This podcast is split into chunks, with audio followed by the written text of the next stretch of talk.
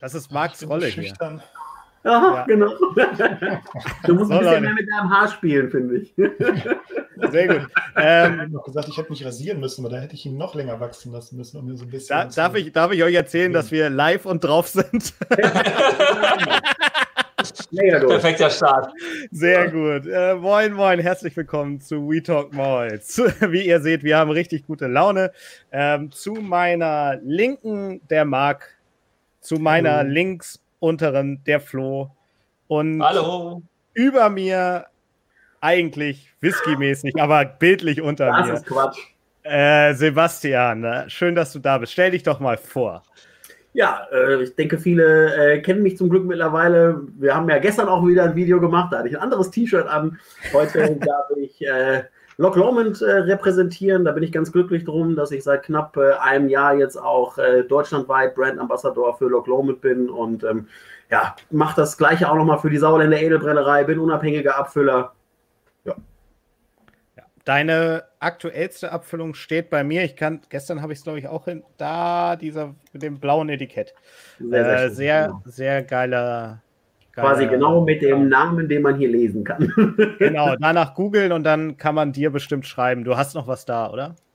Aktuell habe ich noch ein bisschen da, genau die, äh, ja, die, die Krise, die äh, hat wohl auch die Whisky-Käufer ein bisschen erwischt und äh, die erste Abfüllung, die war innerhalb von äh, wenigen Tagen äh, ausverkauft und jetzt höre ich immer so, ja, ich möchte unbedingt eine Flasche haben, äh, kannst du mir die reservieren, aber bezahlen möchte ich gerne, wenn wieder alles normal ist und ja.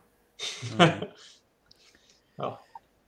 Naja, da in, in Kurz, Kurzarbeit oder so, ne, da wird das Geld vielleicht dann tatsächlich ein bisschen enger. Ne? Äh, wie, bist du denn zu, wie bist du denn zu Loch Lomond gekommen? Äh, wie ich zu Loch Lomond gekommen bin, ist eigentlich eine ganz äh, schöne Geschichte. Und zwar mache ich seit oder habe so zwei, drei Jahre lang immer eine bestimmte ähm, Tour hier durch Deutschland begleitet. Das ist die Highland Blast Tour. Und äh, da durfte ich immer Aaron Whisky Tastings machen.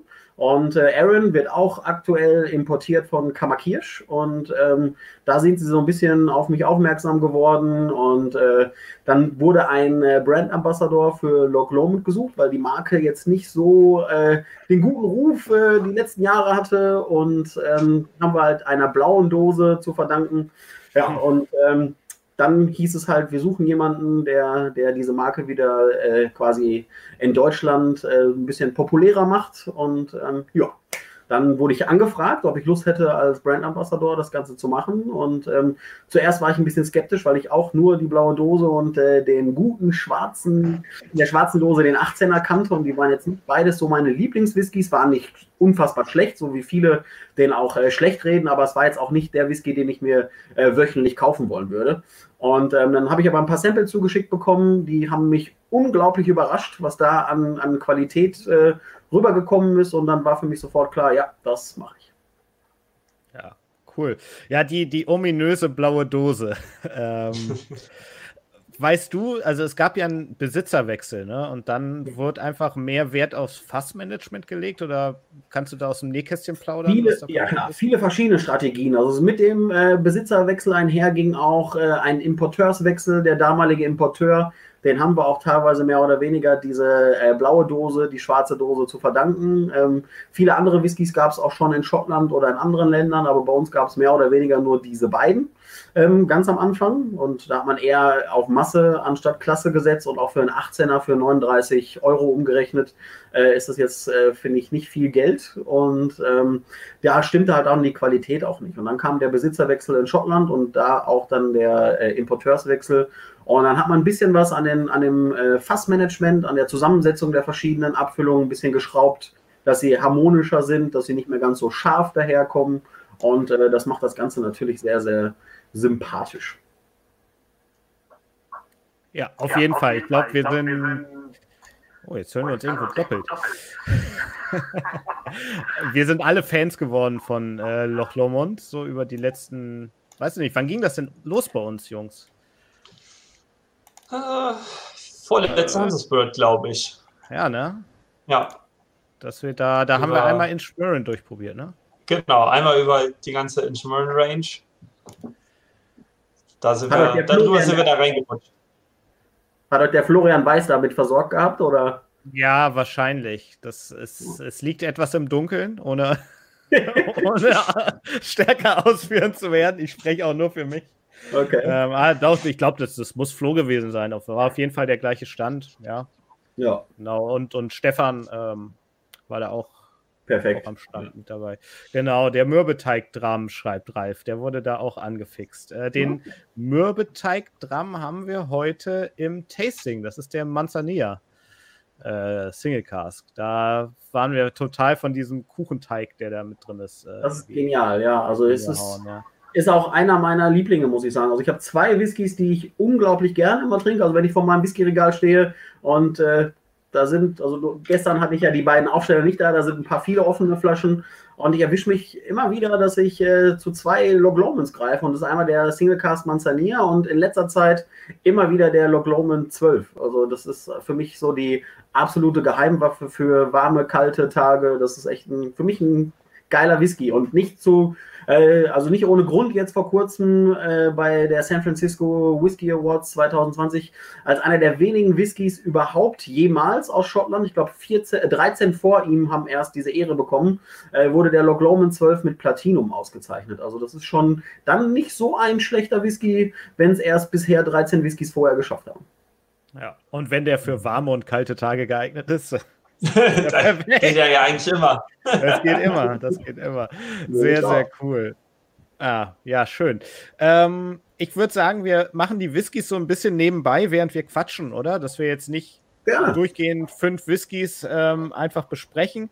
Ähm, ich habe die ersten beiden, also für unsere Zuschauer, wir haben die untereinander aufgeteilt, ähm, weil wir äh, so ein bisschen ja, das, das verteilen mussten, dass jeder was probieren kann. Ich äh, habe die ersten beiden hier. Sebastian hat natürlich alle da. Ähm, und wir fangen an mit ähm, dem Single Grain. Genau. Perfekt, genau. Ja, Single Grain Whisky ist ja per se nicht so beliebt. Ne? Irgendwie habe ich immer das Gefühl. Ist so quasi mehr oder weniger der äh, ja, äh, ungeliebte äh, junge Bruder oder wie man es auch immer äh, nennen möchte, der, der Single Malls, ne, ist, äh, wird in Mengen produziert in der Regel, eigentlich nur um äh, eben mit sehr, sehr äh, gutem äh, Single Malt zu vermischen, um leckere Blends zu machen. Aber ähm, der normale Single Grain, den man so kennt, der braucht halt eine sehr, sehr lange Zeit, um überhaupt Geschmack zu entwickeln, weil in der Regel werden ausgelaugte Fässer genommen, äh, weil man den Single Grain ja recht jung nach drei Jahren, einem Tag oder vielleicht nach drei, vier Jahren ähm, auf jeden Fall äh, dann zum Blenden benutzt. Er soll ja so wenig Aromen wie möglich mit in den Blend geben.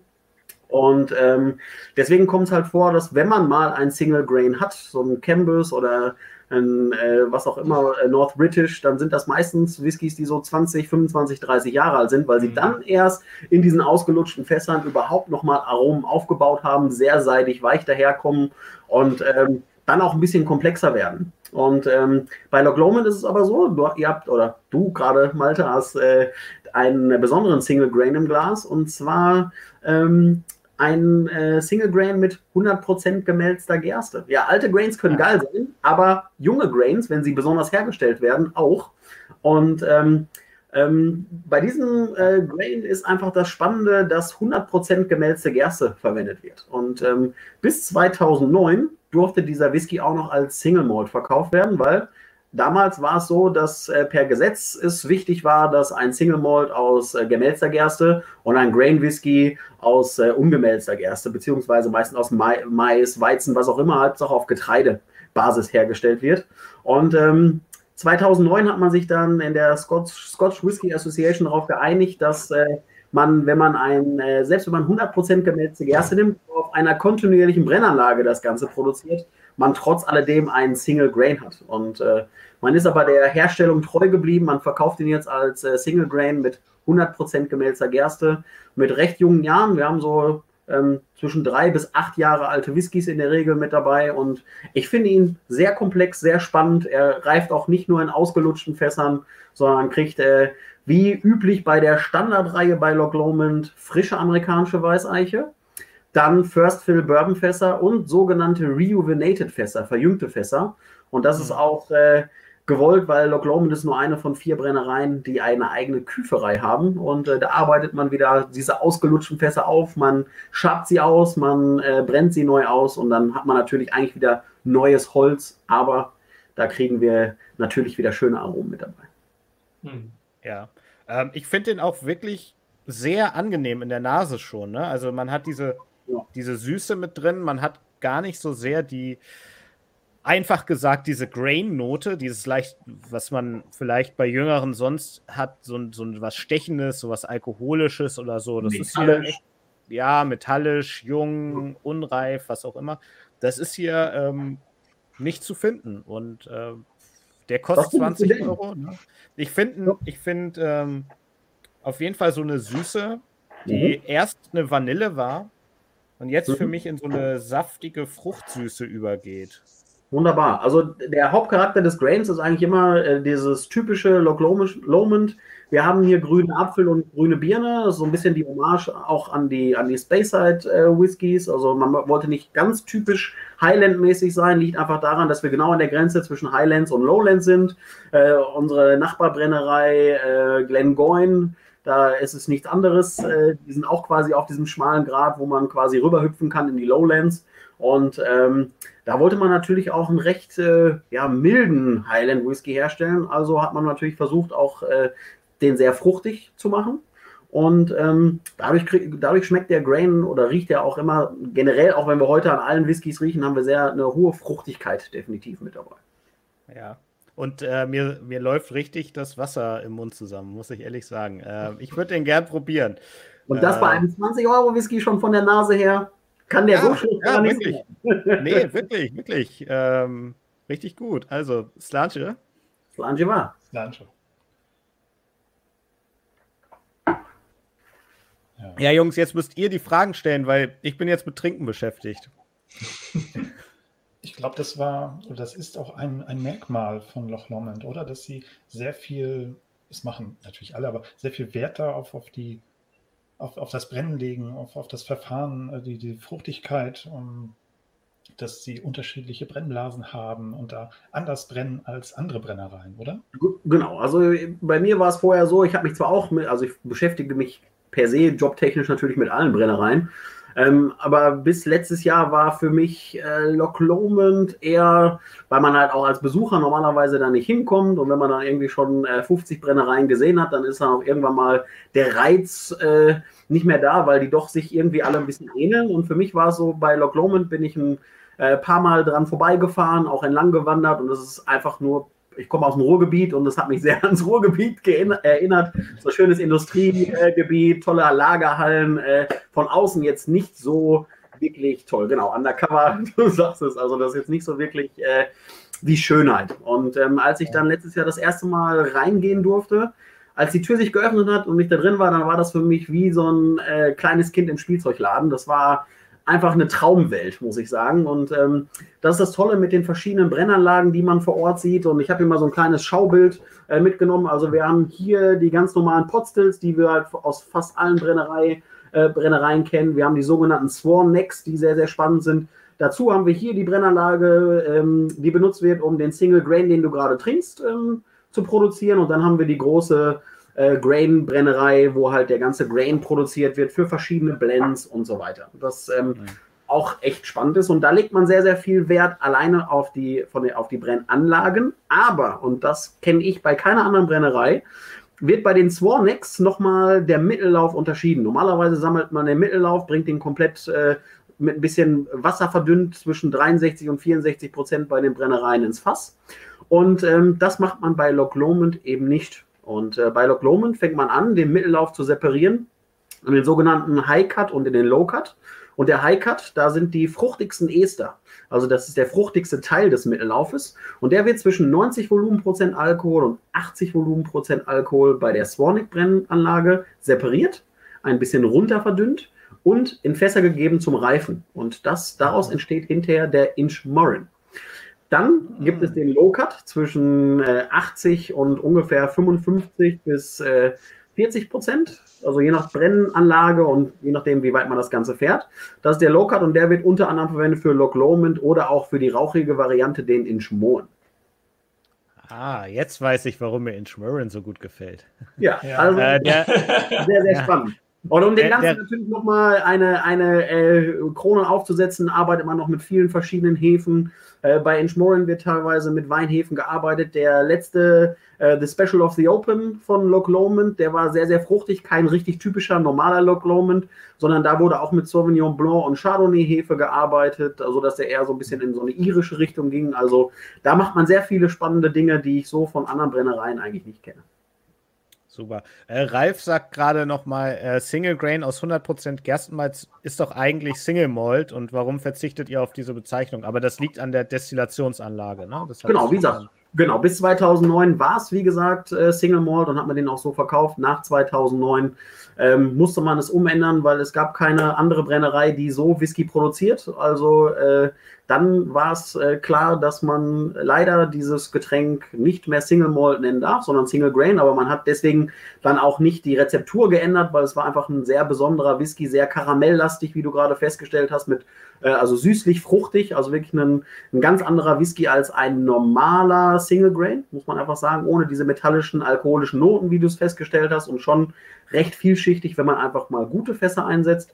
Und ähm, genauso, wenn wir gleich zu dem zweiten Whisky kommen, auch da 2009 hat sich die Bezeichnung des Whiskys geändert, weil da auch Loch Lomond wieder einfach eine Brennerei ist, die auch in Schottland so einmalig ist. Ja, okay, dann lass uns doch zum zweiten ähm, übergehen. Das ist der Signature ganz kurz, jetzt. Ja, ganz kurz ja. noch eine Sache zum äh, Single Grain. 46 Volumenprozent, nicht gefärbt, nicht kühl gefiltert. Daher auch so ein bisschen die etwas hellere Farbe, wenn man das Ganze jetzt äh, ja. kennen kann. Also der ist jetzt nicht so unfassbar, ähm, hat er nicht unfassbar viel Holz abbekommen, aber ähm, schön halt, dass er nicht gefärbt wird, dass man da nicht eine ordentliche äh, Zuckercouleurkeule reinhaut und einem vorgibt, da hat man jetzt unglaublich viel Fass oder sonst was, sondern äh, der soll auch vom, vom farblichen her soll er suggerieren, ja, er ist schön fruchtig, frisch, mit einer leichten süßlichen Note und da passt es dann auch nicht, wenn man den dann quasi dunkel daherkommen lässt. Ja, und ich finde auch, genau, ja. noch ergänzend, ähm, im Mund hat er auch ein sehr schönes Mundgefühl schon. Also mhm. natürlich ist es nicht der, der füllt jetzt nicht alles mega aus, wie, wie vielleicht andere Whiskys, aber der, der läuft schön, ist angenehm, ist jetzt nicht dünn, sondern so, so leicht cremig, ölig.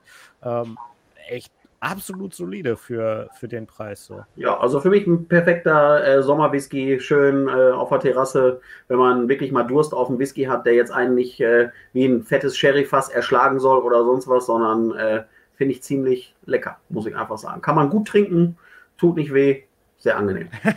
tut nicht weh. Das Grundkriterium, das schon mal ganz gut ist. Auf jeden Fall. Schmeckt lecker. Jetzt ja. haben wir den einzigen Whisky, den wir heute äh, mit dabei haben, wo hinten drauf steht mit äh, Farbstoff Zuckercouleur.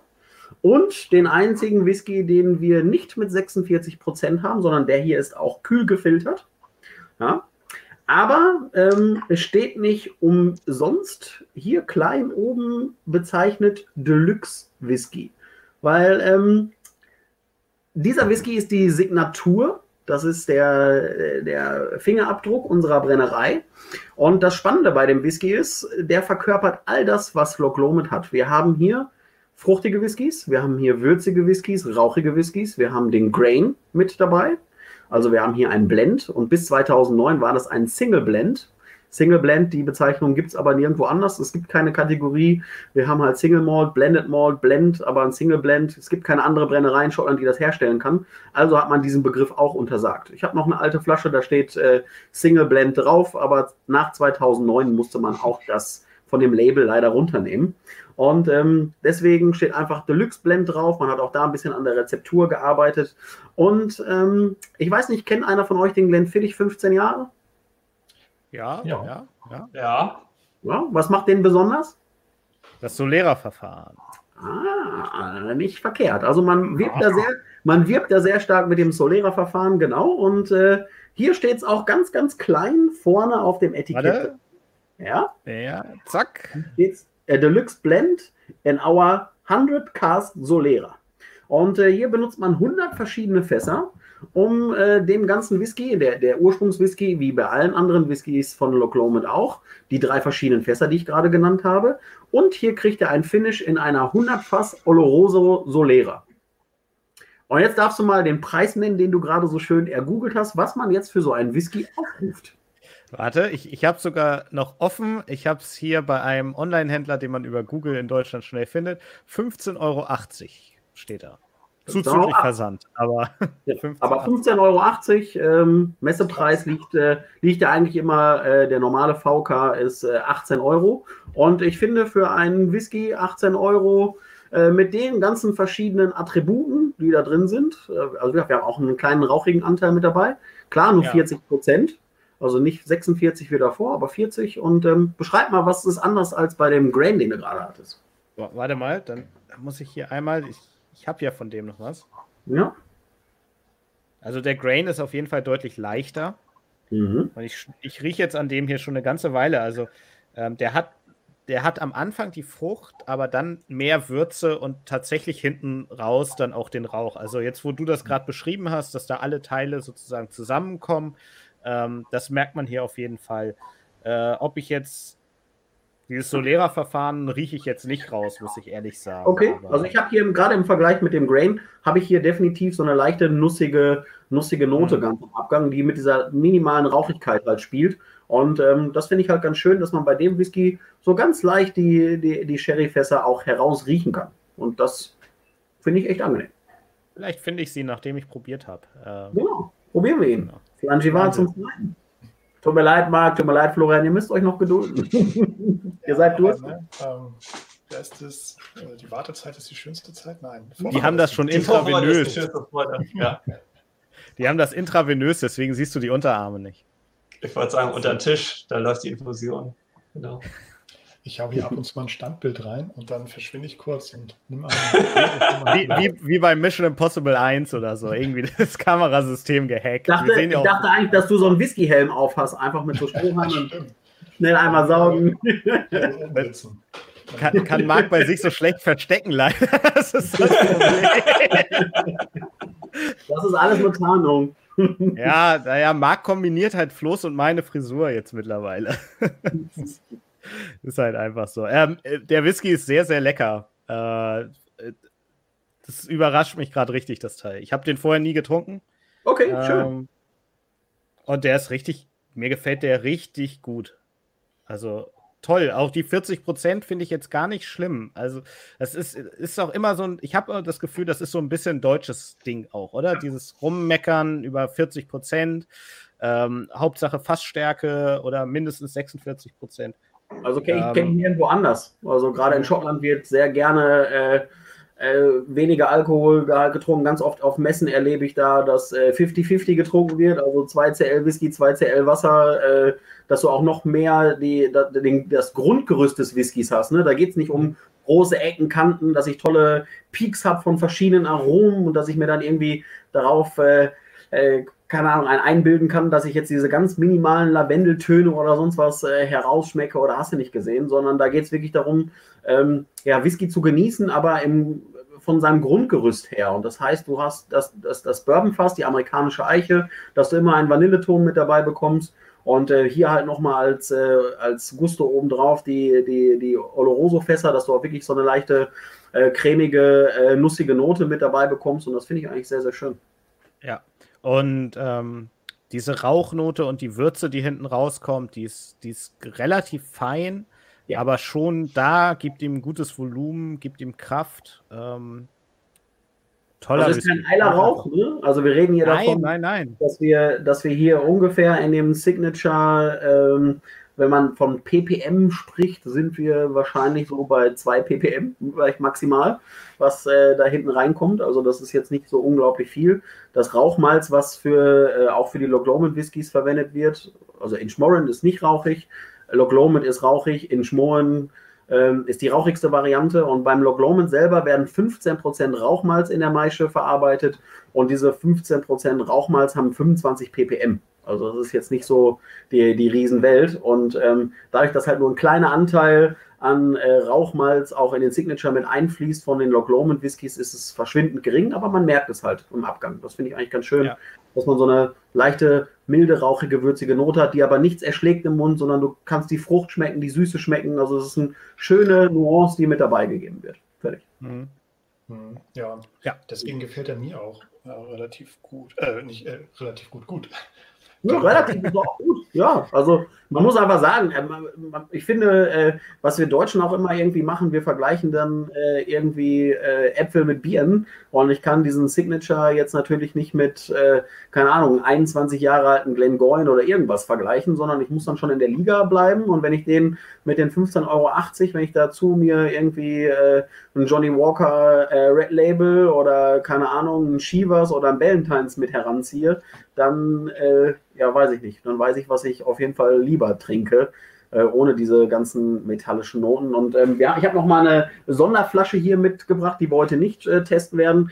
Das ist der Clansman. Das ist auch ein Blend, also das ist quasi auch ein Pendant zu dem äh, Signature. Und äh, bei dem Clansman ist es auch so, 40 Prozent hat ein bisschen höheren Anteil am Grain Whisky und da liegt die Flasche um die 10 Euro, wenn ihr das googelt. Und das ist bei mir so die Geheimwaffe schlechthin, muss ich sagen. Ähm, weil ich habe ganz oft äh, Leute bei mir am Stand, die kaufen so diese, den äh, Inchmoor 1992, den 25 Jahre alten für knapp äh, 200 Euro oder die 1999er Variante für knapp 150, die wir am Stand immer dabei haben. Und dann sage ich, macht mal die Augen zu, stellt mal euer Glas dahin, dann schenke ich diesen Whisky ein, dann probieren Sie den. Der ist natürlich jetzt nicht unglaublich vielschichtig oder sonst was, sondern für mich so ein Daily Drum. Und dann merke ich so, oh, der ist aber lecker und schön süß und keine irgendwie metallische Note, wie man das halt eigentlich so von so etwas günstigeren Whiskys kennt. Und äh, dann sage ich denen, ja, was würdet ihr für den Whisky ausgeben? Ja, das ist auch so ein 30-Euro-Whisky, würde ich sagen. Und dann sage ich, okay, da kannst du drei Flaschen von kaufen. Das ist natürlich dann auch mal Ja. ein Argument. Und nicht bei jedem, wo ich das mache, da wandert so eine Flasche auch noch mit in den Einkaufskorb. Und das finde ich immer ganz schön eigentlich. Also äh, für den Signature, also den doppelten Preis würde ich da auch blind schätzen. Ja. So Ja. 30, 30 bis 40 Euro im aktuellen Markt. Äh, auf jeden Fall. Ich schenke einfach unauffällig nebenbei nochmal ein. Ich habe Ja, ja, nur die das. beiden hier. Das, ähm, du musst deinen Durst jetzt löschen. ja, ich, ich, jetzt mein Redeteil ist ja jetzt vorbei. Äh, ich lehne mich jetzt entspannt ein bisschen zurück. Ich habe auch heute schon wieder so viel geredet. Ähm, jetzt sind Marc und, Marc und Flo dran. Äh, wer hat denn die Nummer 3 im Glas überhaupt? Den Die Inchmoran. drei Licht steht bei mir. Der Inchburn. Genau, jetzt hast du einen Schmorren und äh, wir steigern uns jetzt mal ein bisschen vom Alkoholgehalt. Gut, dass der Malte den jetzt nicht mehr hat. Und wir wandern jetzt einfach mal von direkt 40 Volumenprozent auf 56,2. Ui, das ist aber ein entspannter Einstieg. wir haben hier einen Schmorren, da sieht man auch schön die Alkoholzahl. Das ist ein Single Cask, aus, selected by Distillerie Kammerkirsch, also dem deutschen Importeur. Und ähm, das Besondere dabei ist, dass, also wir haben auch hier 696 Flaschen. Sagen wir, wir hatten 696 Flaschen, weil er ist leider mittlerweile vom äh, Markt genommen, also sprich ausverkauft. Äh, bei dem einen oder anderen Händler steht er wohl noch, aber äh, man ist doch sehr glücklich, dass die Flaschen gerade im letzten Jahr doch äh, sehr gut bei vielen Leuten angekommen äh, ist und ich finde ihn herausragend gut. Und ähm, Inchmoran, wie ich gerade schon mal sagte, das ist die nicht rauchige Variante des Loch Lomans. Also hier kommen, kommt kein Rauchmalzanteil, das heißt, wir haben hier nur Frucht. Und ähm, das Besondere bei dieser Einzelfassabfüllung ist, dass der nochmal ein Finish in einem Manzanilla-Fass bekommt. Was ist Manzanilla? Ich rede nicht mehr. Gut, gut, gut, dass Malte seinen Anteil heute Abend schon geleistet hat, sonst müsste er, müsste er glänzen. Im Ähm, Zweifelsfall müsst ihr jetzt Süßwein sagen. ja, das äh, war- wäre jetzt auch mein, mein Kommentar gewesen. Okay, ja, du hast ihn im Glas. Was für ein Süßwein ist denn Manzanilla dann für dich? Ein äh, süßer Süßwein. Ein süßer, süßer Süßwein. Gar nicht so süß, der Süßwein. Also wir sind hier äh, bei den sogenannten Fortified Wines, also bei den Weinen, die oxidieren, um ihren Geschmack herauszubekommen. Da sind wir zum Beispiel bei Port, bei Sherry, bei Madeira. Das sind so die drei Haupttypen, die man eigentlich kennt, die, äh, die äh, oxidieren, um ihren Geschmack zu bekommen. Und in, von, auf welche der drei Kategorien würdest du tippen? Uff. Ja, uff, auf den süßen Wein. Das ist eine gute Frage. Was Du bist Nochmal, sag nochmal, Port Port, und Manzanilla? Ja, Manzanilla ist es auf jeden Fall. genau. Port Cherry Madeira wäre die dritte Kategorie, ne? Ja. Achso, Das sind so die drei bekanntesten in Deutschland eigentlich, was wir an, an oxidierten Weinen eigentlich haben, die halt auch nochmal versetzt werden mit, äh, mit Alkohol, also aufgesprittet werden und dann in den Fässern reifen dürfen aufgrund des Sauerstoffs. Oder besonderer Hefe, die mit eingesetzt wird.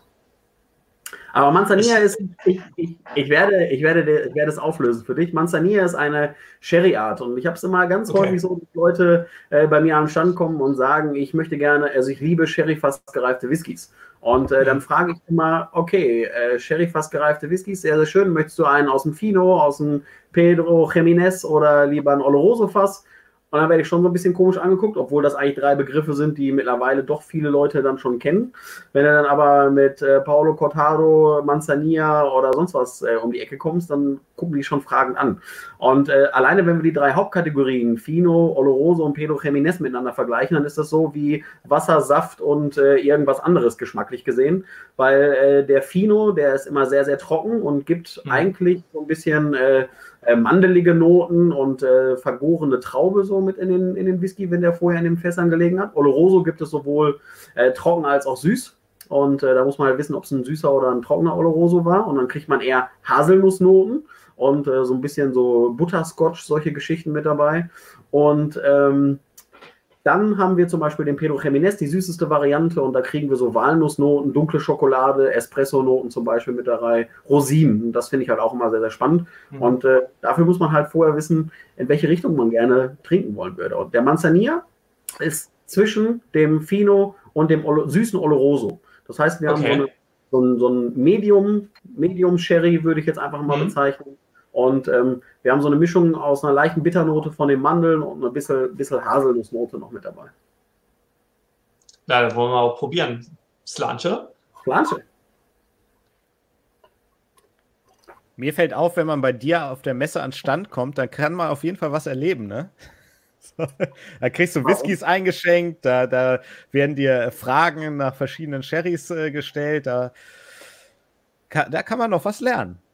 Ja, also das ist immer das, das Schöne dabei, dass äh, viele Menschen dann doch mal meinen Stand besuchen und ähm, quasi nicht, also das liebe ich natürlich auch, wenn man einfach ein bisschen Spaß hat, dafür machen wir das Ganze natürlich auch, das ist eine gesellige Geschichte.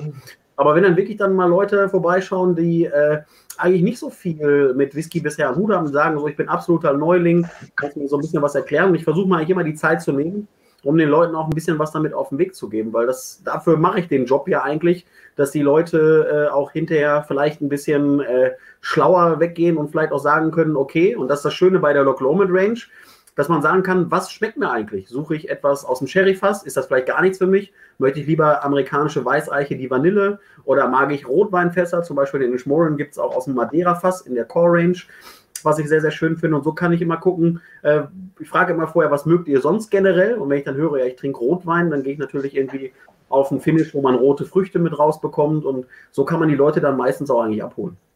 Mhm. So, Florian, was schmeckst du Leckeres? Uh, das ist äh, heute Abend ziemlich schwierig, muss ich gestehen. 56 Prozent direkt so auf, auf unvorbereitete Zunge ist ganz schön heftig, aber. Ähm, Findest du? Okay, also ich finde, das ist zum Beispiel einer, wenn mir einer vorher nicht sagen würde, dass das äh, Fassstärke ist, die würde ich gar nicht herausschmecken. Absolut, also den, du kannst den mit 56 Prozent locker so trinken, das ist überhaupt kein Thema, aber ähm, da jetzt diffizile Aromen rauszukriegen, ist ein bisschen schwierig. Ähm, man, man merkt diese, diese leichte Bitterkeit, die kommt auf jeden Fall ähm, gut raus, ohne dass sie stört, aber also sie ist wirklich schon ziemlich prägnant, finde ich. Also ja. ähm, diese, diese äh, mandelmäßigen Aromen, die ähm, würde ich da drin auch sehen. Die, der süße Anteil von Richtung süßem Oloroso, den, äh, den suche ich aktuell noch.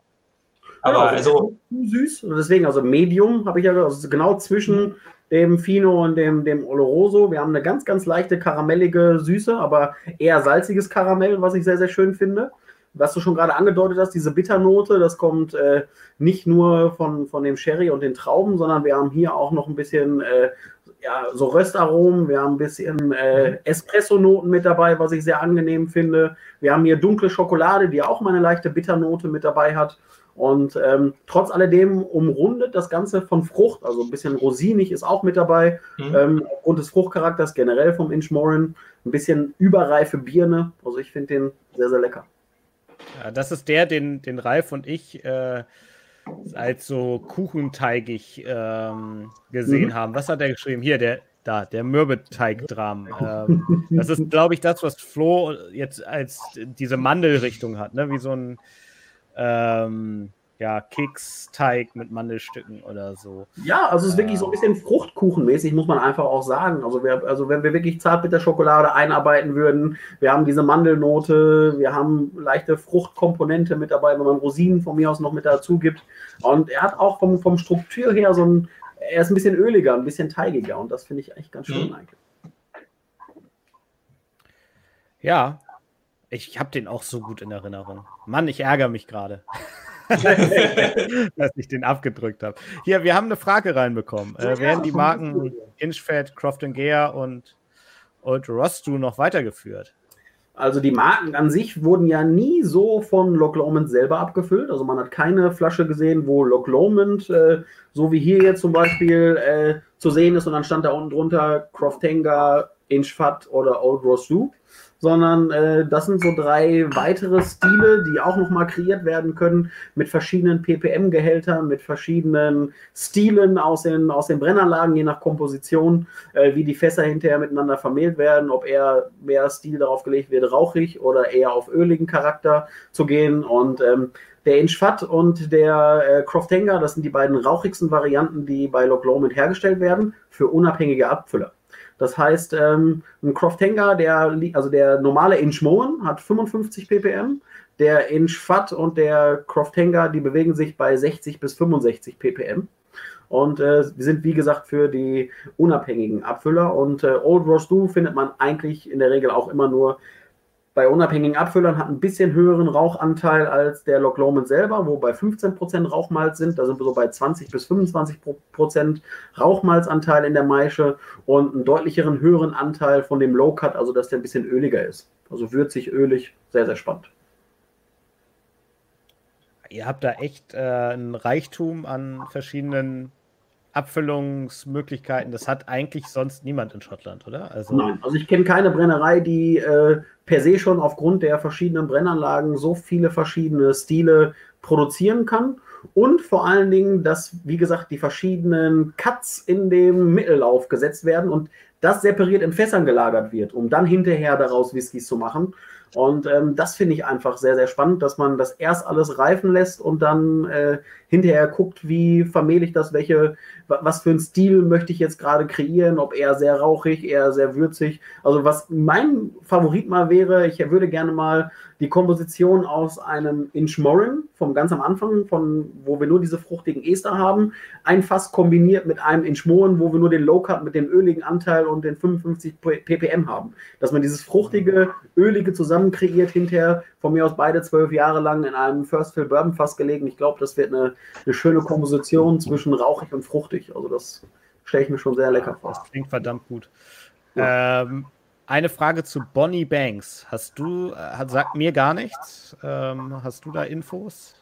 Ähm, ja, das ist auch so ein bisschen so eine kleine, kleine Geheimtippflasche in Anführungsstrichen, so ein, so ein, so ein Bonnie Banks. Ähm, kriegt man, glaube ich, hier in Deutschland nicht, soweit ich äh, informiert bin.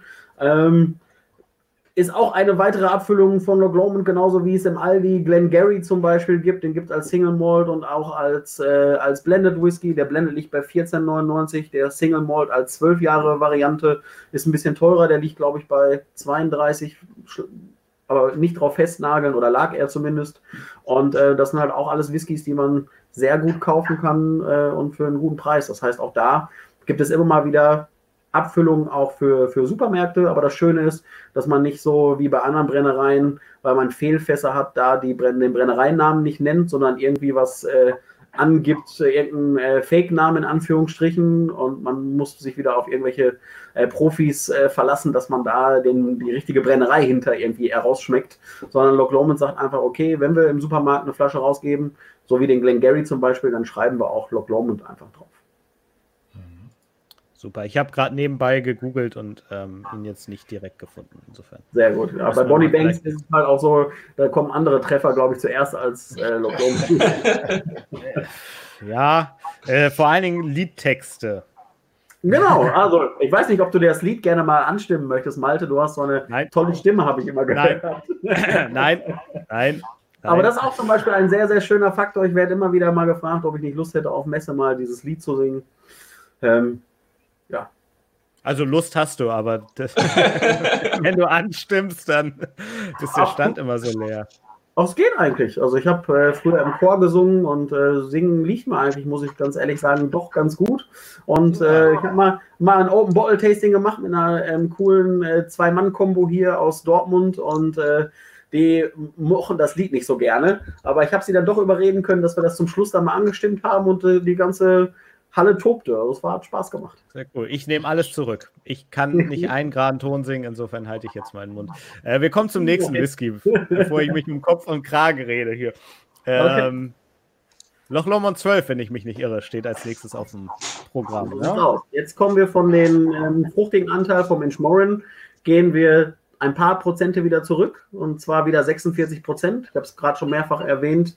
Ähm, wir haben hier äh, 15% Rauchmalzanteil, also wir gehen eher in die würzige Variante als die fruchtige Variante. Und ähm, ja, wer hat den 12er jetzt bei euch im Glas? Der steht bei Marc. Der steht bei Marc. Äh. also ich das war gerade dieses Standbild, von dem du äh, geredet hattest.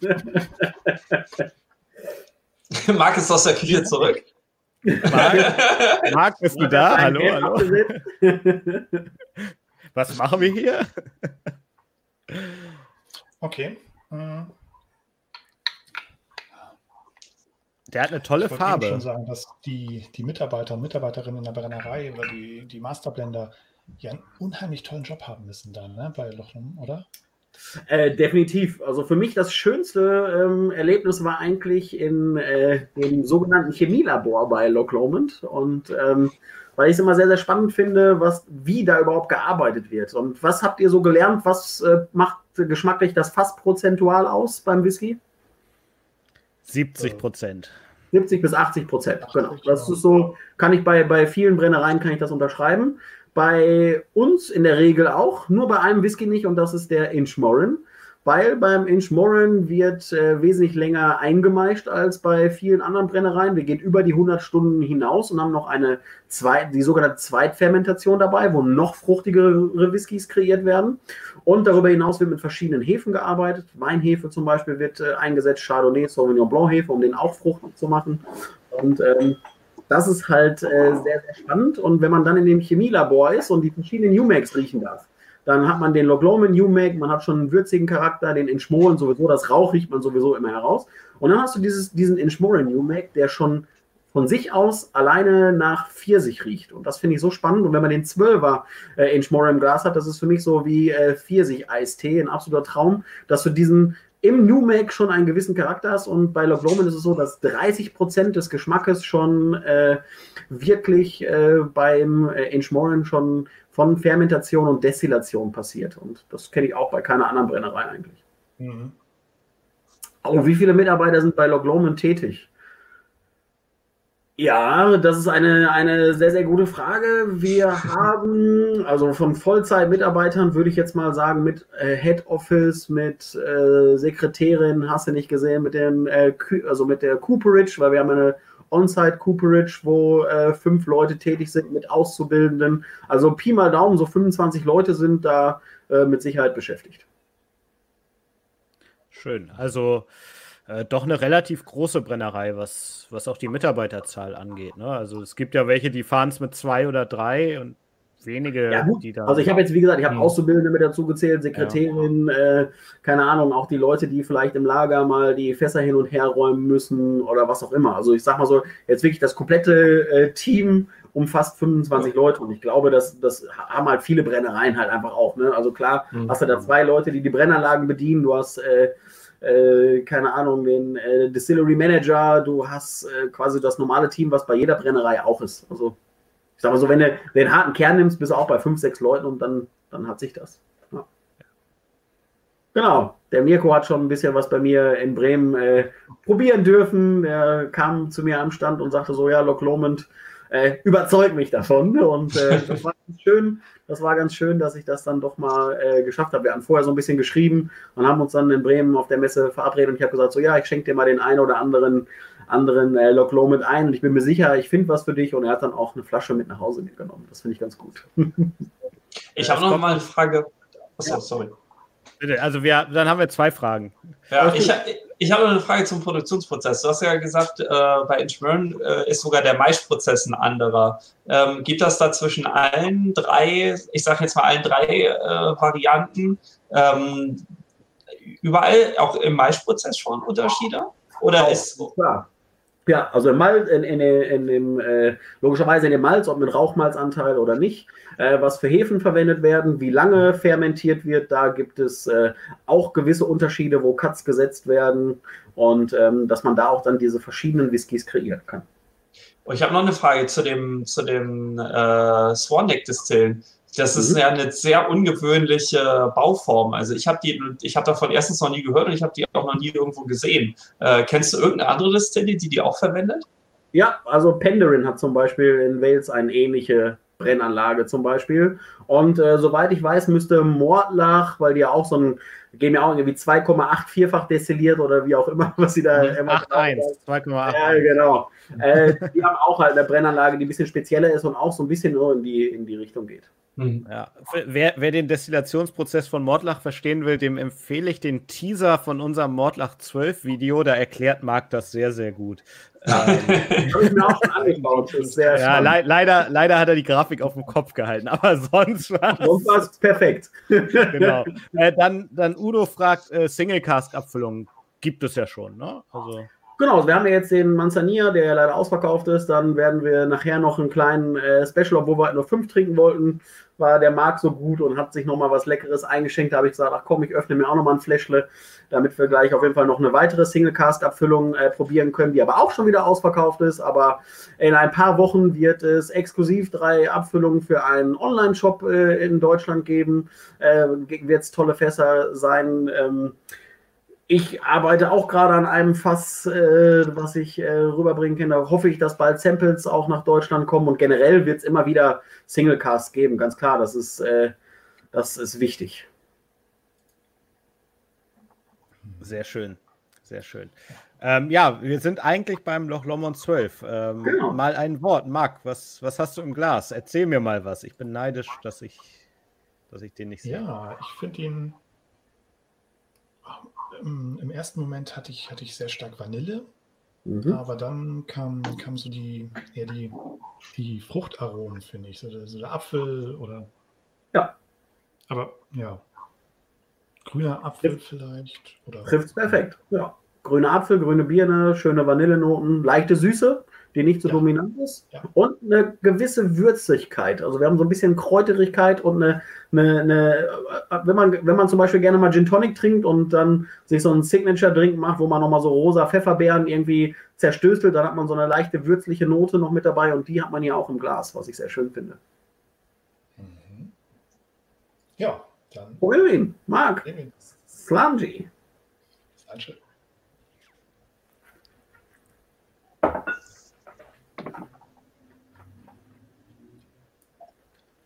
Ich fahre heute einfach das James-Prinzip. Ich trinke immer einen mit.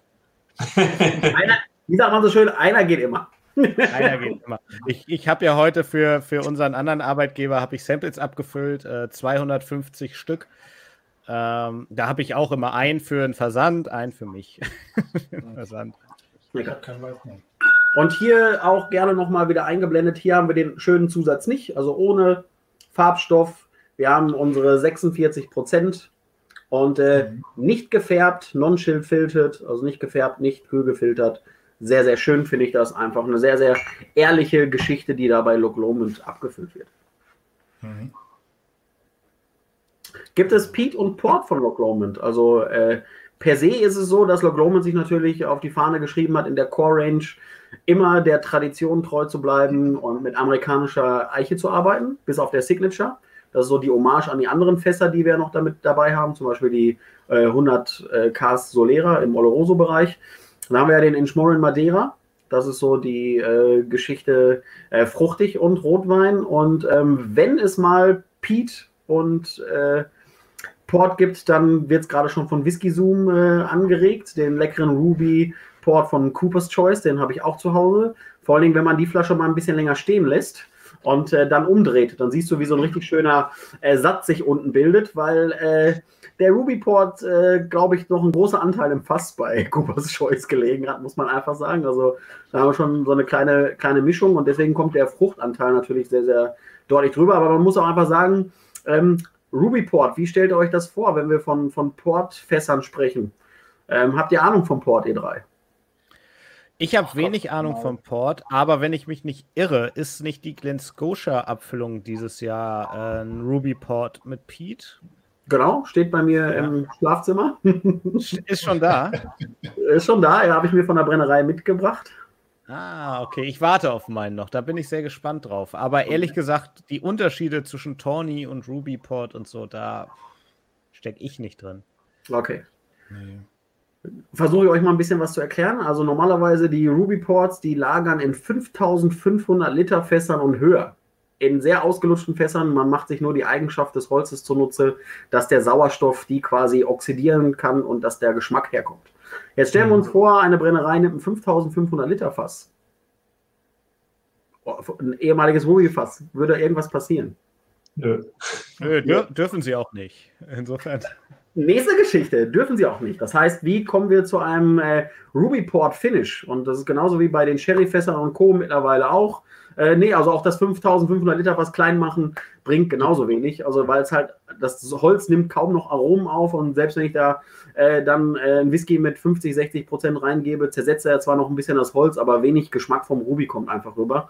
Und äh, man nimmt, man lässt sich vom Küfer frische Fässer bauen, man äh, füllt da ungefähr 20 bis 50 Liter Ruby rein setzt das Ganze unter Druck, presst das in die Wände ein, genauso wie die Sherryfässer mittlerweile ja auch präpariert werden. Die werden halt geseasoned, gesättigt und dann habe ich einen Ruby-Portfass und dann kriegt der Ruby, wenn wir dann den Whisky natürlich eingeben, sackert, sickert der Ruby wieder raus und äh, dann kriegen wir natürlich schöne Farbe und auch leckeren Geschmack.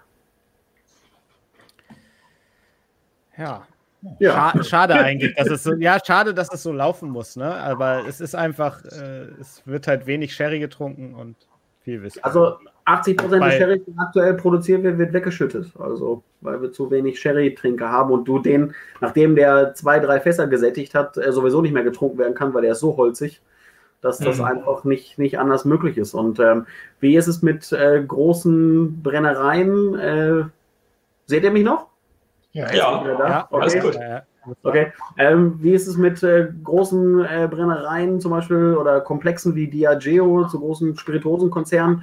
Wenn die Sherryfässer nicht da sind, dann kaufen wir äh, Sherry-Manufakturen auf, dass sie so halt nur für uns Sherryfässer oder Sherry produzieren, damit wir die Fässer sättigen können. Das ist halt ganz normal. Mhm. Schon komisch, ne? ja. Vorletzter Whisky in Schworen zwölf Jahre. Ja, also eigentlich dachte ich, dass es der letzte Whisky sein wird, deswegen habe ich mir heute genau. nochmal mein kleines Highlight-Glas äh, heraus. uh, warte, warte. Mit Füßchen. Genau, mit Füßchen. Eigentlich, wenn man das hinstellt, wie so ein Ach, äh, kleiner Kessel. Wie so ein, wie so ein kleiner Kessel. Also der, der, der Zaubertrank. Genau, so ein kleiner Zauberkelch. Ja, liebe Grüße an äh, Olaf Tappert, der äh, Glasbläser, der auch immer mal wieder an Whisky-Messen unterwegs ist aufgrund meines Namens, äh, The Spirits Alchemist, äh, dachte ich mir, ist das äh, ein sehr, sehr schönes äh, Gläschen, woraus ich dann mal den ein oder anderen Whisky trinken kann. Und äh, so ein bisschen der, der, der äh, Bauch generell erinnert an das Blendersglas, was ja auch aktuell immer sehr am Kommen ist. Und man kann den Whisky sehr, sehr gut einfach herausriechen. Also es ist ein sehr, sehr schönes Glas. Mhm. Und ich brauche da jetzt keinen Fuß wie beim Glencairn-Glas. Es ist auch schön, wenn man so einen Pin einfach mal halten kann. Das ist auch ganz nett. Was riechst du beim Inchmoren 12? Die rauchige Variante 55 ppm? Also er riecht auf jeden Fall, äh, man riecht den Rauch deutlich raus, aber sehr angenehm. Also es ist wirklich ein super angenehmer Rauch, ganz, auch ganz weich. Ein ganz weicher Rauch. Ähm, ich finde, er kommt sehr würzig rüber. Mhm. Also wirklich, wirklich würzig und ölig. Also man, man hat den Eindruck, in der Nase kommt dieser, dieser ölige Charakter, von dem du gesprochen hast, kommt schon voll rüber. Ja. Ähm, ich, ich weiß es nicht, ob ich es mir nur einbilde, aber so ein bisschen so, so, so Fichtenholzaroma oder irgendwie so, sowas, sowas holzig-nadeliges, finde ich. Ja, genau. Kommt, kommt dabei auch rum. Wie so ein Nadelwald, ne? Ja, ja genau. Ja. der sich aber wunderschön mit dieser, mit der Würze dann verbindet, die man, die man da, dem, dem vielleicht ist sie dem Rauch nur geschuldet, aber ich bin sicher, da kommt auch viel ähm, aus dem Destillat oder aus dem Fass mhm. noch von der Würze mit. Wie würdest das, wenn du, also trinkst du sonst auch rauchige Whisky sehr gerne? Ja, schon. Was ist so, was, wo bist du zu Hause? Eher auf der Insel Isla oder eher der Highland-Rauch? Ähm, ich, Im Moment tendiere ich eher zum, zum Highland-Rauch, also Ardmore zum Beispiel oder auch ein Highland Park oder sowas. Das ist schon, spricht mich immer ein bisschen mehr an als, als der sehr intensive, äh, der sehr intensive Eilerrauch. Okay, also Highland Park, kurzer Tipp, ist nicht in den Highlands. Alles gut. Das äh, ist mir bewusst. Highland im Name, das zählt. Ja, richtig, genau, das zählt.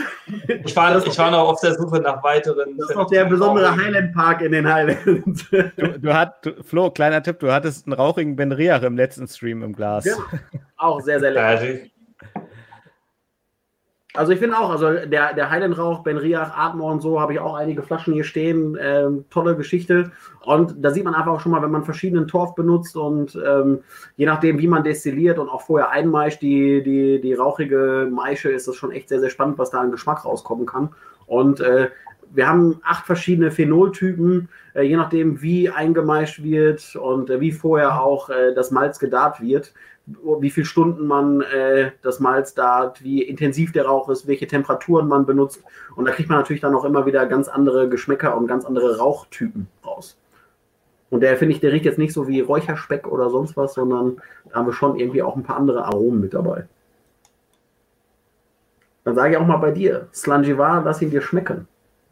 Slangivar.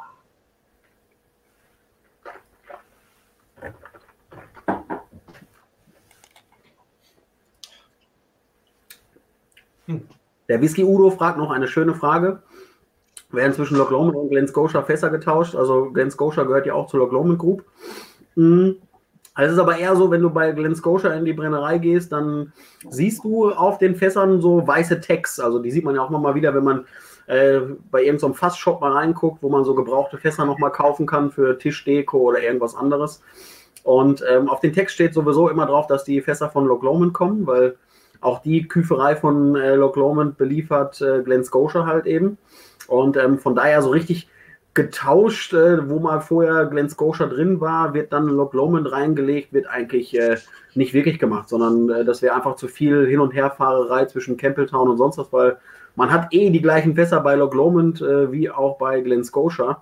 Und äh, da braucht man dann nicht irgendwelche Fässer nochmal tauschen, weil so viel Aroma von dem Grundwhisky jetzt nicht wirklich äh, drin bleibt, dass man dann nochmal zum Beispiel ein Single Grain oder sonst was reinlegen muss, um irgendwelche Aromen des Glen Scotias selber wieder aufzufangen.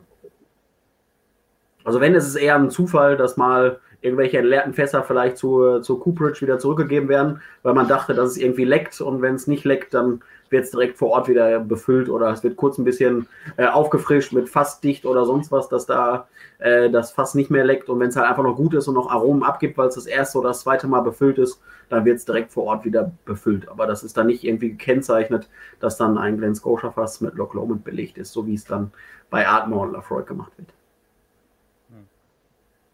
Das ist auch schön, dass sie dort gleich direkt die, die Fässer dann auch reparieren können oder auch ja. ähm, neu bauen. Das ist toll. Aber das kann ich euch wirklich nur empfehlen. Ich war ja letztes Jahr mit dem Bernhard Rems von Whisky Experts unterwegs und äh, da gibt es eine schöne lange Reihe mit äh, Loch Lomond, ich glaube in drei verschiedenen äh, Artikeln mit ganz viel Videomaterial.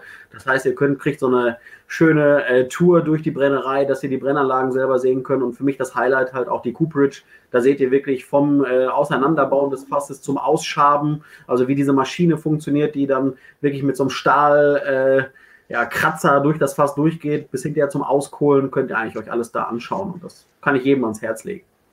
Mhm. Es ist so ein bisschen Kontrast. Ne? Von, von außen sieht das alles sehr industriell aus, aber innen drinne ist das einfach so, so wie man es sich vorstellt, dieses, dieses romantische. Ähm, sie bauen selber die Fässer und viel wird über die Brennblasen da ausprobiert. Und auch, das finde ich irgendwie sehr, sehr spannend. Ist es auch. Also wie gesagt, da wird sehr viel äh, Handwerk passiert einfach noch bei der Brennerei. Also äh, quasi genau das gleiche, was bei allen anderen Brennereien auch passiert, nur dass man das Glück hat, noch äh, selbst die Qualität seiner Fässer bestimmen zu können und wirklich zu gucken, ähm, wie lange lasse ich diese Fässer wirklich im Umlauf äh, noch ein zweites oder ein drittes Mal belegen, macht es Sinn, dass da wirklich noch Aroma vom Holz herauskommt. Und ähm, ja, da, man, da ist man natürlich bei Loch Lomond wirklich gesegnet. Und ich glaube, man wusste lange Zeit selber nicht, was man eigentlich äh, für ein Privileg hat, was man, äh, was man eigentlich alles produzieren und machen kann. Und also man hat einfach so viele Gimmicks vor Ort und ich glaube einfach, man hat lange Zeit äh, verpasst, das zu nutzen, die Ressourcen zu nutzen, die man eigentlich hat. Und genau das wird jetzt gemacht. Und ich freue mich jetzt schon dieses Jahr äh, auf so viele neue, tolle Abfüllungen, die daherkommen werden. Also da dürft ihr sehr, sehr gespannt sein. Es wird im Single-Grain-Bereich wird es wieder ein Produkt äh, auf dem Markt geben, was es so noch nie vorher gab.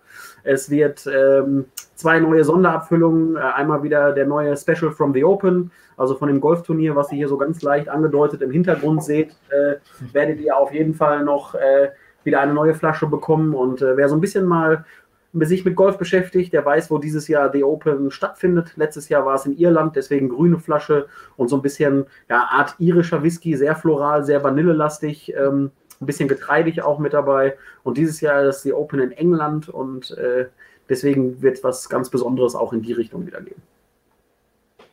Sehr schön, wir dürfen gespannt sein. Ähm, wir haben es genau 21 Uhr, da wir ja noch eine Runde spielen wollen, alle zusammen. Okay. Eine kurze Sache, ich, da ist noch eine ja, Frage, Malte. Ja, ja, äh, der oder Bio ist der Anteil an Single Malls an der Produktion. Also wir haben zwischen 5 bis 6 Millionen, also aktuell liegen wir bei 5 Millionen, aber ist noch nicht ausgelastet, die Produktion an Single Malt und äh, zwischen 20 und 22 Millionen Liter Single Grain. Also eigentlich die kleinste Grain-Brennerei, wenn man das nur als Grain-Brennerei betrachtet, die es so gibt, äh, wenn man das mit den vielen anderen Grain-Brennereien in den Lowlands vergleicht und mit den 5 Millionen Litern auch nicht wirklich im oberen Segment, was den Single-Malt-Anteil belangt, aber man hat halt sehr viel Möglichkeiten. Und zusammen ist es dann ja doch eine ganz schöne Produktionsanlage. Genau. Ähm, ja, mein Vorschlag, den ich äh, gerade äh, einbringen wollte, war, wir haben ja noch einen Whisky offen und zwar ja. äh, den Inchbone Single Cask 2004, 2017, den auch Marc da hat. Ähm, das ja, ist ein Ex-Armagnac-Fass. Ich habe ihn auch noch da oben im Schrank stehen. Ich werde meinen ja. jetzt aber nicht aufmachen, der ist nicht noch zu. Ähm, hm. Dann hast du den, den ein... mitgenommen, ne? Genau. Äh, Genau, genau, für schmale 65 Taler, was auch schon wieder völliger Wahnsinn ist den, in Preisleistung. Ähm, mein Vorschlag wäre, wollen wir den so ein bisschen nebenbei machen, während, ja, während wir entweder oder spielen. Ähm, genau, genau, ihr genießt und äh, wir, wir, anderen, wir anderen quälen euch. Ähm, soll ich die Runde einfach eröffnen? Dann würde ich sagen, ich eröffne, dann gehen wir rüber zu Sekunde so rum, zu Marc, dann gehen wir runter zu Flo und äh, Sebastian darf den, den Abschluss machen. Also für alle die, die neu dabei sind und es nicht gesehen haben, ähm, was wir bei Entweder oder machen, ist immer unser Abschlussspiel. Die letzten Male haben wir immer gequizt, aber äh, jetzt machen wir mal wieder das klassische Entweder oder. Ich werde gleich ähm, euch anderen vor die Wahl stellen. Ihr müsst entweder das eine oder das andere wählen. Es geht immer grob um Whisky. Ähm, und ihr müsst euch definitiv für eine Sache entscheiden. Und zum Schluss muss ich das auch beantworten. Und wie Flo so schön gesagt hat, äh, beide Möglichkeiten müssen wehtun. so. Also, mein Entweder-Oder. Ähm, stellt euch vor, ihr besitzt eine wunderschöne Brennerei. Ja, alles tippitoppi. Nur dann kommt sowas wie jetzt die aktuelle äh, Situation da draußen in der realen Welt.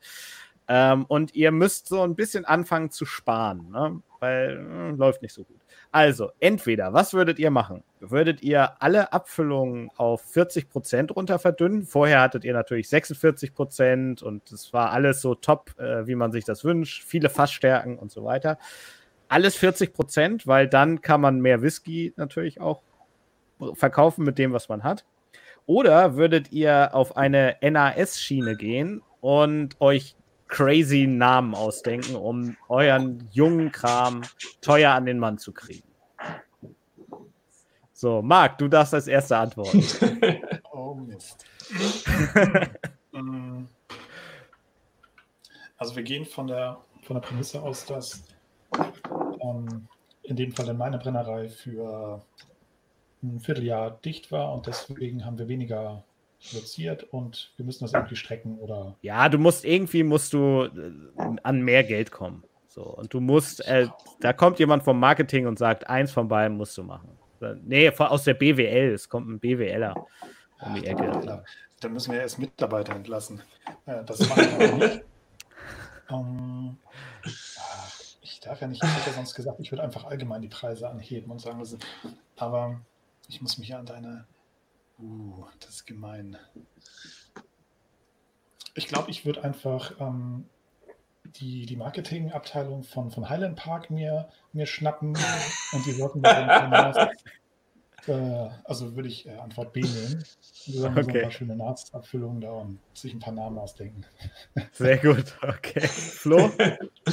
ähm, ich würde mich für die 40%-Variante entscheiden, weil wir ja vorhin auch extra schon besprochen haben, dass dass äh, diese höherprozentigen Abfüllungen eher so ein deutsches Ding sind und deswegen würde ich einfach radikal alles auf 40 Prozent setzen und hoffen, dass meine, meine qualitativ hervorragenden Whiskys auch die, die Verdünnung überstehen und weiterhin genauso hervorragend schmecken. Ohne andere Einbußen eingehen zu müssen. Aber da haben wir ja beim Alter, da, die, die können ja auch dann mal, weiß nicht, dann sind die vielleicht sechs Jahre alt, aber haben trotzdem eine Verstärke und können trotzdem super sein. Also. Ja, aber deine ja, heißt Mark, Mark Super Whisky. okay, Sebastian, deine Antwort? Ja, ist echt eine, eine fiese Frage, muss ich ganz ehrlich sagen. Weil, ne, beides wehtun. Ich wollte sagen, es, es ist beides wehtun, weil ich bin, äh, klar, geiles Marketing ist, ist eine tolle Geschichte. Man sieht es jetzt äh, wieder beim, beim neuen äh, Artback, ne, fünf Jahre, ein paar mehr Umdrehungen. Man, kann, man schreibt die fünf drauf, finde ich toll, aber man gibt dem Ganzen natürlich einen tollen Namen, weil man weiß, der wird auch ein bisschen ruppiger sein. Also heißt der WeBC richtig gute, gute Geschichte, die man da gemacht hat. Äh, bei, bei Highland Park bin ich nicht mehr mit dabei. Das, das war mal echt eine tolle Brennerei. Mittlerweile finde ich, äh, klar, ich bin auch so ein bisschen Wikinger angehaucht. Äh, ich mag das Ganze sehr gerne. Vikings, die Serie hast du nicht gesehen. Aber ich finde, man hat es da auch so ein bisschen übertrieben, ständig äh, neue No-Age-Statement-Whiskys rauszuhauen, äh, die sich für mich alle nicht so wirklich so riesig unterschieden haben, außer die Flasche und der Name. Und ähm, man hat, glaube ich, da seine Warehouses ein bisschen leer gemacht. Also ich persönlich würde, glaube ich, auch äh, wie Florian das Ganze machen, äh, auf 40 Prozent runter verdünnen. Ich habe mehr Whisky, kann aber vielleicht auch mehr mehr Alter rausbringen, weil doch Leute leider immer noch mehr äh, Alter kaufen als Marketing, habe ich das Gefühl. Und äh, von daher, ich möchte auch überleben und Geld verdienen. Also nehme ich die 40 Prozent und, äh, und das Alter. Sehr gut. Und knatsch mit den 10, ja. Äh, genau. Ich würde auch, würd auch die 40 Prozent nehmen, glaube ich. Ähm, ich glaube, Alter ähm, draufschreiben und nicht irgendwie in sich einen blöden Namen ausdenken, finde ich persönlich sympathischer. Aber Beides aber keine schöne. Whisky, den wird es irgendwann geben.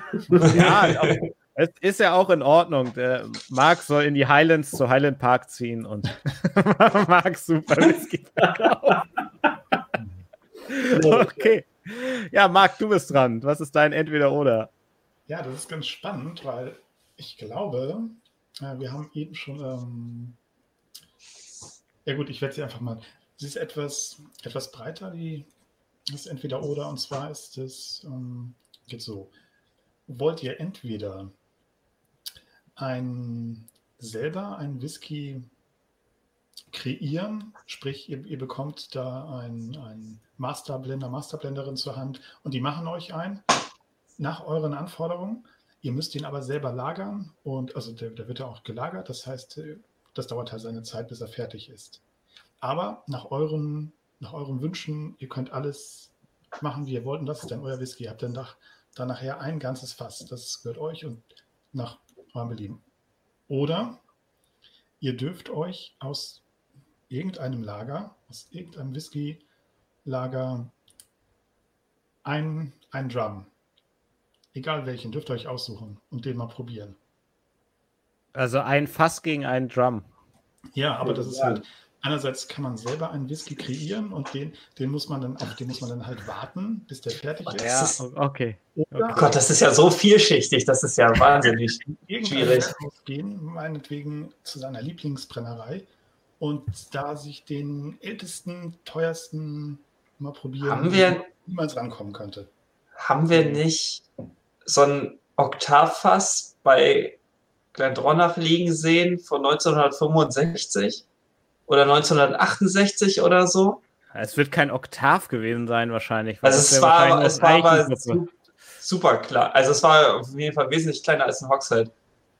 Hm. Also ja, gut, okay. Vielleicht war es ein Quarter Cask. Irgendwie so. Es könnte ein Quarter Cask gewesen sein von der Größe her.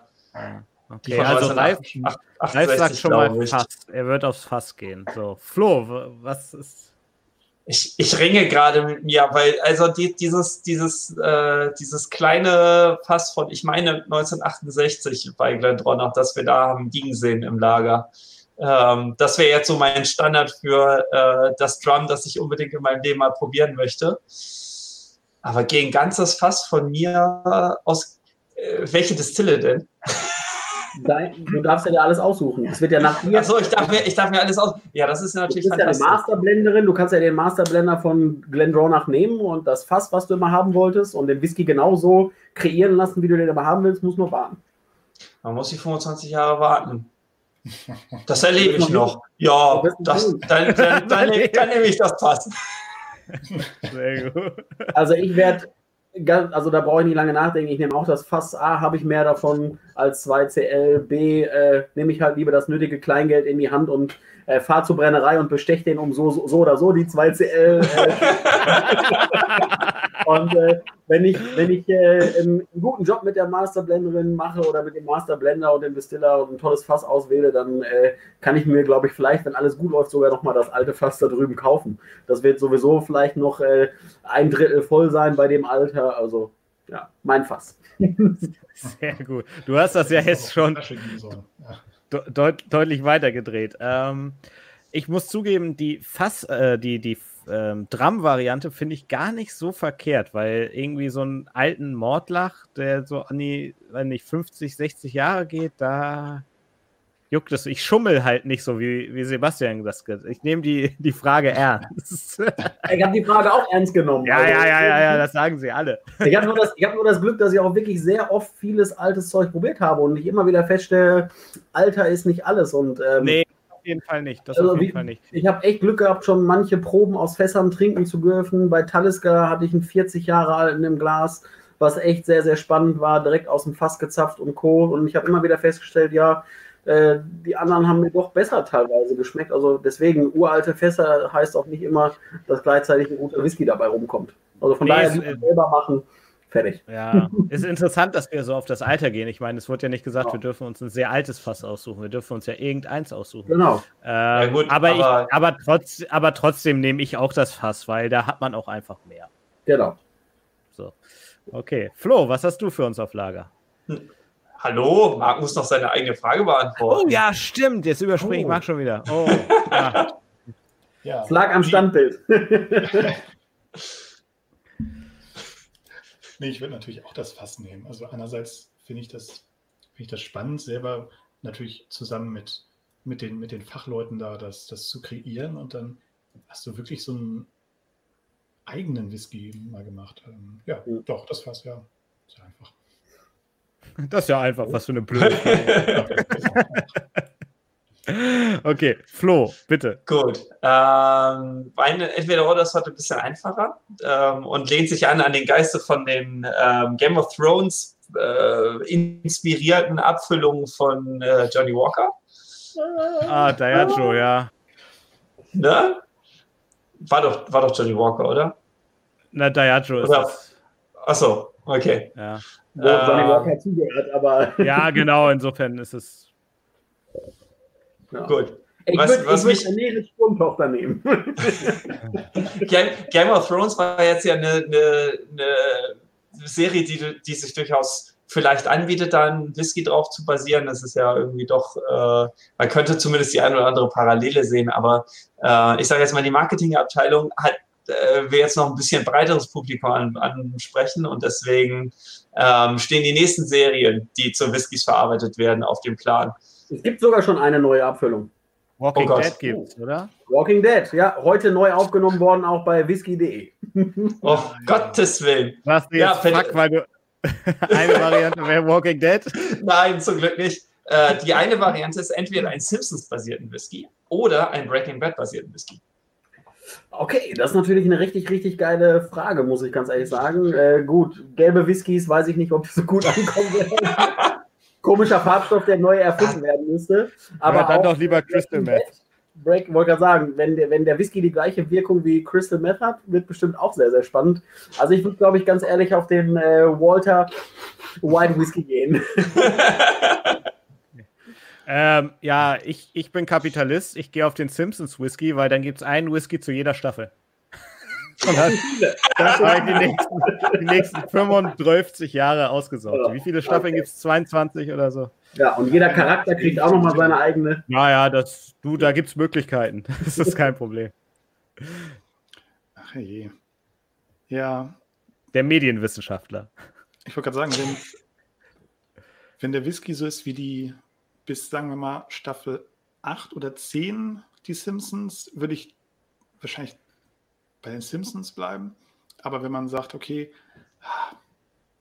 man vergleicht das mit der Serie, da ist natürlich die, die neun Staffeln, die, die neun Folgen der Simpsons ungefähr das außerhalb des Bildes.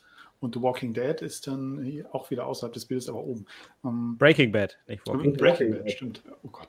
Ich, ich bin immer noch bei Walking Nee, Walking Dead geht schon, den kannst du bald probieren. Aber warum denn auch The Walking Dead? Also assoziiert, das sind lebende Tote und Überleben und, und Whisky. Ja. Naja. Ja, irgendein Bourbon ist das. Der ja. schmeckt nach Zombie offensichtlich. Wollte gerade sagen, sind auch Stückchen drin. Mm. Bisschen Geil. Umami, faules Umami. Geil, jede Flasche kommt mit abgeschnittenem Finger oder so. mit dieser ja, Fuß, weißt du, oder der Daumen, den man in den Mund nehmen muss. Schön ja. zum, zum, Desinfizieren von Wunden. Ja. ja. So, Marc, quatsch dich nicht raus. Ja, ja da habe ich nochmal wieder 30 Sekunden ähm, rausgequatscht, um, um weiter zu überlegen. Aber ich glaube, ich würde auch den ähm, Breaking Bad nehmen, weil äh, Walter White ist, glaube ich, ein, ein, super Chemiker und der kann entsprechend dann auch, oder dazu gibt es dann super Whisky. Ja, ich schließe mich dem an. Gute Erklärung. Mit Marc Super Whisky, Walter White Super Whisky. Und Flo, Flo ja, ich vergesse ich, nicht. Ich, ich würde es äh, ich mit Malta halten. Ich würde auch zu den Simpsons gehen, weil ich keine Ahnung habe, wie in Gottes Namen ein Simpsons Whisky schmecken sollte. Und den sollen die mal für mich machen. Das will ich probieren. Sehr gut. Sehr gut. So, jetzt bin ich gespannt. Was hat unser Gast auf Lager? Ja, wir haben ja jetzt schon genug von äh, Zombie-Apokalypse und so weiter gesprochen. Jetzt äh, tritt, tritt das auch mal wirklich ein. Nach Corona äh, kommt äh, der nächste Super-GAU. Äh, die Zombies wandeln herum und äh, alle Brennereien, die es so gab, bis auf zwei mussten oder zwei Abfüllungen, sage ich jetzt mal so. Alles andere ist weg, wurde vernichtet, wie auch immer. Aber von diesen zwei Abfüllungen gibt es noch unglaublich viel und das ist das Einzige, was man bekommen kann. Und ihr müsst euch jetzt entscheiden, welche von diesen beiden Abfüllungen ihr, bis ihr irgendwann auch mal das Zeitliche segnet oder selber zum äh, äh, Zombie werdet, äh, dürft ihr nur noch trinken. Und zwar habt ihr die Wahl zwischen diesem guten deutschen Produkt Racke Rauchzart oder aber dem famosen und äh, weltberühmten Fujikai. Was ist, für was würdet ihr euch entscheiden? Äh, ich bin zuerst dran, ne? Ich ja. habe den, Fuji, hab den Fujikai erst äh, Ende Januar getrunken und fand den ganz lecker. Ich nehme den. ich ich habe den, hab den wirklich probiert äh, bei, bei St. Kilian, da in dieser World Whisky Room Lounge oder was die haben. Da stand er rum und dann äh, haben alle so gesagt: Boah, das, nee. Und äh, ich habe den probiert und fand den, also das ist jetzt nicht der beste Whisky der Welt, aber den, ich fand den relativ gut trinkbar. So, ich kann den, Hype, den ja, den Negativ-Hype kann ich da gar nicht so verstehen. Also, dass Leute so meinen, das ist furchtbar eklig. Ja, ähm, furchtbar eklig auf gar keinen Fall, aber. Ja. Ja. Insofern, äh, ich nehme den Fujikai und lass mich schnell beißen und dann geht's weiter. Okay, rüber zu dir, Marc. Ach je, ich habe ich hab den mal schnell gegoogelt und nur so ein paar Thumbnails ge gesehen, die ungefähr so aussehen. Mhm. Oh Gott, das muss ich jetzt auch machen. Ist, äh, also ich glaube, du musst ein Sample bestellen, Marc. Ich weiß jetzt schon, du brauchst ein Sample. Ja, nachdem wir den Fischki haben wir ja schon probiert. Wir könnten ja eine neue Serie machen. Auch den, den Fischki, den finde ich übrigens auch gar nicht so schlimm, muss ich sagen. Nö, ja, zu der, der echt, äh, also echt okay. Gut, gut würde ich jetzt nicht unbedingt sagen, aber auch nicht so schlimm, wie man ihn erwarten. Also nicht, nicht, nicht so intensiv wie man ihn vielleicht erwarten würde. Also, also als Kommentar dazu, der Fujikai rangiert bei den Bewertungen eines großen deutschen Whisky-Portals äh, bei 1,5 Sternen. Zugegebenermaßen bei nur vier Bewertungen, aber. Naja, gut, ja. die Leute sind. Und, äh, Entschuldigung, welcher war der erste? Ranke Rauchzart. Den kenne ich meine Herne. Der Marc, der muss, glaube ich, erstmal ein Wochenende bei mir im Whisky-Trainingslager. Oh ja, bitte. Der Whisky-Hölle, meinst du? Wo kann ich mich eintragen? Wir sprechen ja echt für deine Kreditkartennummer. Einfach da angeben. Hm. Hier, da. Lars. Lars kennt sich aus. Ja. Guck mal, gar nicht schlecht. Hört sich doch schon mal, hört sich doch schon mal gut an. Und also ich bin dafür, Marc darf die Frage gar nicht beantworten und muss einfach beide probieren. Es ist nach Ballantines, Jim Beam, Johnny Walker und Jack Daniels der am meisten verkaufte Whisky auf dem deutschen Markt. Ja, krass. Was? Deswegen, deswegen ja auch deutsche Abfüllung, weil äh, die Geschichte zum, zum Racke Rauchzart, es wurde äh, Single Malt aus Schottland importiert und mit deutschem Korn vermischt. Deutscher Korn nichts anderes als Single Grain halt auch. Also das, das ist dieses Produkt aus der Hölle in der Nähe von, äh, von äh, Bad Oeynhausen und äh, mittlerweile ist aber der deutsche Korn teurer gewesen als der Single Grain selber in Schottland, also hat man einfach beide Sachen importiert und hier dann vermischt. Und vorher hieß es äh, Red Fox, Red Fox aber zu sehr äh, schottisch angehaucht, weil es halt kein schottisches Produkt ist. Also blieb der rote Fuchs als Markenzeichen, aber man hat ihn dann Racke Rauchzart genannt. Racke Rauchzart. Könnte auch irgendwie eine Schnapspraline sein, die hier unser guter ja. Freund Genauso, genauso das, das dachte ich auch, dass das eine Praline oder sowas wäre.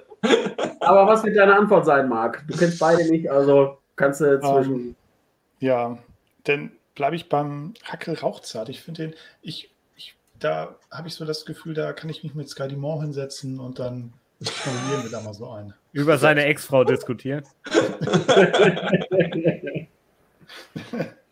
Sehr schön. Flo, wie sieht es bei dir aus? Oh Gott, ich glaube, bei der Auswahl halte ich es lieber, halte ich so wie Malte das äh, zum Abschluss gesagt hat. Ich nehme die, die äh, Hilfsausfahrt und lass mich lieber ganz schnell beißen, bevor ich eins vorbei für den Rest meines Lebens. Also der Rest ist dann nicht so lang. Das ist dann. Ja, das ist eine Frage der Definition von Leben, sehen. aber. genau. Die Frage ist dann, muss man als Zombie weiter trinken? Das ist dann die nächste Frage. Natürlich, aber du hast keinen Geschmackssinn mehr. Okay. Glaub mir, ich kenne mich aus, mit Zombie.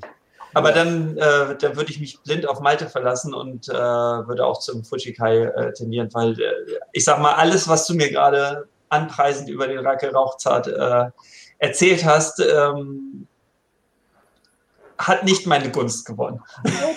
Alles klar. Also, ich muss die Frage auch noch beantworten. Ich mhm. fand den Fujikai übrigens auch nicht so schlecht, wie den viele gemacht haben. Also auch nicht unfassbar super gut, aber auch nicht schlecht, sondern es war für mich so ein, ja, Whisky. Kann man trinken, muss man halt nicht getrunken haben. Mhm. Ähm, aber ich würde tendenziell den Racke Rauchzart tatsächlich nehmen, weil äh, der, wird, der, wird, der wird immer schlechter gemacht, als er eigentlich ist. Und äh, da auch wieder der Punkt, es ist ein Blend und Blend kann ja nicht gut sein und der steht in jedem Supermarktregal, hast du nicht gesehen. Und äh, gerade wenn ihr mal die Chance habt, mal wirklich an so einen Racke Rauchzart aus den 60er, 70er Jahren zu kommen, wo ja noch der deutsche Korn mitverarbeitet worden ist. Probiert es mal. Es ist echt nicht so übel. Mhm. Das nehmen wir doch mit. Äh, ja. Wisst ihr was? Jetzt haben wir den in Schwung gar nicht mehr besprochen. Lecker, Marc, Punkt. ja, der, der, der ist wirklich echt toll. Ähm, der, der vereint einfach, ich meine, Malte hat den jetzt, oder wir haben den einmal besprochen, Malte hat den in seiner ähm, Top 3 oder in, sein, in seiner Jahrestop Top 12 mit drin. Und der, der vereint einfach toll diese, diese Frucht- und Zitrusaromen und, und Raucharomen. Also ich, ja. finde den auch echt, echt super. Ja. Also jeder, der die Chance noch hat, irgendwo im Online-Shop einzubekommen. Ich hatte das beim letzten Tasting mit äh, Whiskey Jason vor einer Woche, glaube ich schon, da hat noch einer eine gesucht und ist noch irgendwie fündig geworden für 80 Euro, obwohl der eigentlich bei 65 Euro lag. Also das heißt, einige Händler haben jetzt schon ein bisschen den Preis angezogen. Ähm, ja, ich werde auf der nächsten Messe, hoffen wir, dass es äh, nochmal in den nächsten Wochen mal zu einer Messe wieder kommen wird, äh, werde ich auf jeden Fall noch äh, zwei Kartons mit dabei haben, also First Come, First Serve. Da werdet ihr nochmal die Chance haben, äh, einen davon zu ergattern. Aber ich kann jedem nur raten, wartet nicht zu lange, weil das ist wirklich ein herausragender Whisky. Ich persönlich habe mir auch schon Fläschle beiseite gestellt, weil es wirklich ein, ein guter Stoff ist. Mhm. Mhm. Das sind doch schöne Abschlussworte. Ähm, vielen Dank für die tollen fast anderthalb Stunden, die wir heute gemacht haben. Ähm, für die ganzen Infos. Du hast echt wirklich hier jede Frage beantwortet und, und ganz viel äh, erzählt über eine Brennerei, die, glaube ich, immer noch unter der ganz am Anfang genannten blauen Dose leidet und das mittlerweile absolut zu Unrecht. Und ja, äh, ich glaube, du machst da ganz viel tolle Arbeit, ähm, jetzt auch Loch Lomond wieder nach vorne zu bringen ähm, und so den, den Punkt zu oder den Standpunkt zu vertreten, wie, wie gut die jetzt sind und ähm, das halt auch der breiten Masse zu, zu zeigen. Äh, ich, ich klinge mich schon mal aus sozusagen und sage äh, an all, alle, die zugeschaut haben, vielen Dank, äh, frohe Ostern, weil ich denke, die letzten Worte gehören äh, wie immer, wie es sich gehört, ähm, nach Marc und Flo dann unserem, unserem Gast natürlich. Ja, ich verabschiede mich auch und wollte nur noch kurz, äh, ich glaube, dass das beste Kompliment, was man einem Whisky oder einer Brennerei machen kann, ist, dass man hofft, dass äh, diese Whiskys noch lange ein Geheimtipp bleiben, weil ähm, ja, so kommen wir günstig an tollen Whisky. und in diesem Sinne, schönes Wochenende, schöne Ostern und bis bald. Da schließe ich mich voll und ganz Marc an. Ich wünsche euch auch äh, frohe Ostern und äh, werde mich nochmal intensiver mit den Whiskys von Loch Lomond beschäftigen. Sehr, sehr schön. Ja, ich äh, hoffe natürlich nicht, dass es äh, immer ein Geheimtipp bleibt. Am Anfang für die Leute, die jetzt schon äh, infiziert mit, sind mit dem Loglomen-Virus, hoffe ich natürlich erstmal, dass es noch ein bisschen so bleibt und deckt euch ordentlich ein mit ein paar Flaschen, das äh, gerade auch mit den Singlecasts.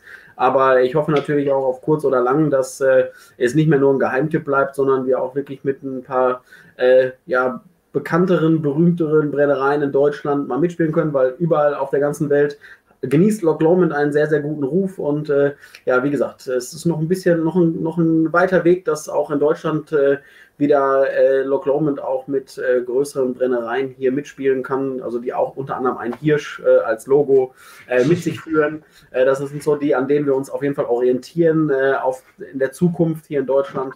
Und ähm, ja, seid gespannt, was so in den nächsten Monaten an neuen Abfüllungen auf den Markt kommt. Es wird das ein oder andere Tolle noch äh, für euch parat gehalten sein. Und ähm, ich bedanke mich bei euch dreien, dass ich äh, mit euch einen sehr, sehr kurzweiligen und schönen Abend verbringen durfte und äh, freue mich wieder mal, euch auf einer Messe bei mir am Stand begrüßen zu dürfen. Ich wünsche allen frohe Ostern und lieben Dank.